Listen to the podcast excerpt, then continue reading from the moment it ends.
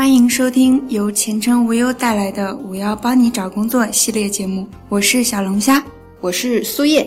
有求职经验的人呢，想必对招聘信息都是不陌生的。有些内容一看就知道问题很大，比如先试工三天，施工通过再正式入职签合同；无学历要求，无工作经验也能拿高薪；要面试先缴费等等。这些公司扎得明明白白。当你看到这类信息，也许不经思考就会迅速跳过。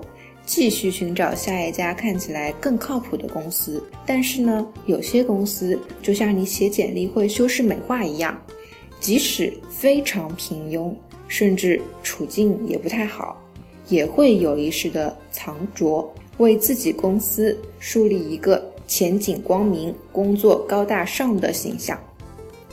殊不知，以下这些内容无形中就暴露了工作的真面目。一、只招实习生。最近正巧看到这样一个疑问：为什么有的公司只招实习生呢？仔细想了想，还是需要分是否有留用转正的机会来讨论的。如果没有留用的机会，这种公司一般都是为了节省聘用全职员工的成本。把一些不需要太多工作经验和重复性的工作交给实习生来完成，因为实习生不用缴纳社会保险及公积金等支出，虽然称不上渣，但也能看得出公司在用人上的经费并不宽裕，或者说不在业务扩张期。二有留用机会，这类公司是为了降低直接校招或者社招录用的风险。实习期可以作为一个考察培养的阶段，相对直接签订劳动合同，通过试用期来考察所聘人员是否合适，灵活性更高，成本更低。无忧总结，两种情况的共通点都是希望在人才招聘上更省钱，至于是抠还是谨慎精明，就要见仁见智了。第二种情况，请自带简历。有了网络招聘渠道后，不同于以往的现场招聘会流程，公司呢早在面试前就已经获得了应聘者的个人简历，因此应聘者自带简历去面试似乎已经没有那么必要了。前程无忧上也曾有 HR 网友与野心会总结了，如今让求职者自带简历的公司一般是以下几种情况：第一。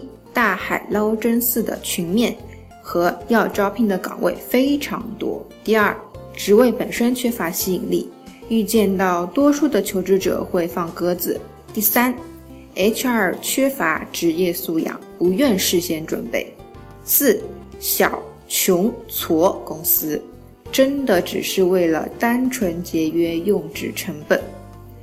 无忧总结：求职者主动自带简历去面试。也许可以成为一个加分项，但公司主动要求应聘者自带简历上门，就显得有点缺乏诚意了。三，等一个有梦想的你，你的梦想是什么？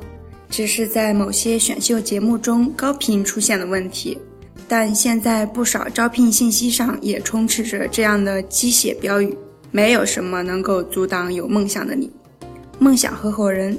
给有梦想的你第一桶金，甚至会罗列出一系列优厚的条件，比如底薪加高提成、零基础免费培训机制、团队建设活动、升格股东机会等等。看起来似乎很好赚钱，也很容易入行，但哪有只享受优待而不付出的道理呢？公司都是要赚钱的。不能只看到诱人的待遇，而忽视了背后隐含的高 KPI 要求和洗脑级别的工作内容。一旦你的业绩不达标，立马就有可能被踢出梦想的队伍。无忧总结：人有梦想是好事，但一旦梦想被化为工作口号，就要心生警惕，别热血上头，吃力不讨好。第四，实行弹性工作制，无需打卡考勤。弹性工作制，结果导向，无需打卡考勤，看起来是不是可以天天睡懒觉，享受错峰上下班的幸福职场生活了？也许有些岗位的弹性工作制确实很惬意，但多数情况下，这类岗位都需要和客户打交道，而这可能就意味着，你即使下班离开公司了，仍然要随时 stand by 接受客户的骚扰。毕竟，倡导结果导向，翻译一下就是不惜一切代价搞定客户。无忧总结。越弹性的工作，越和你的私人时间难以完全切割，最后碎片化的工作时长总和，甚至可能超过正常的坐班时间。而这种情况下的超时工作，加班费就别想了。当然，如果你接受并享受这种状态，那也会是职业成长的机遇吧。谢谢收听本次节目，我们下期再见。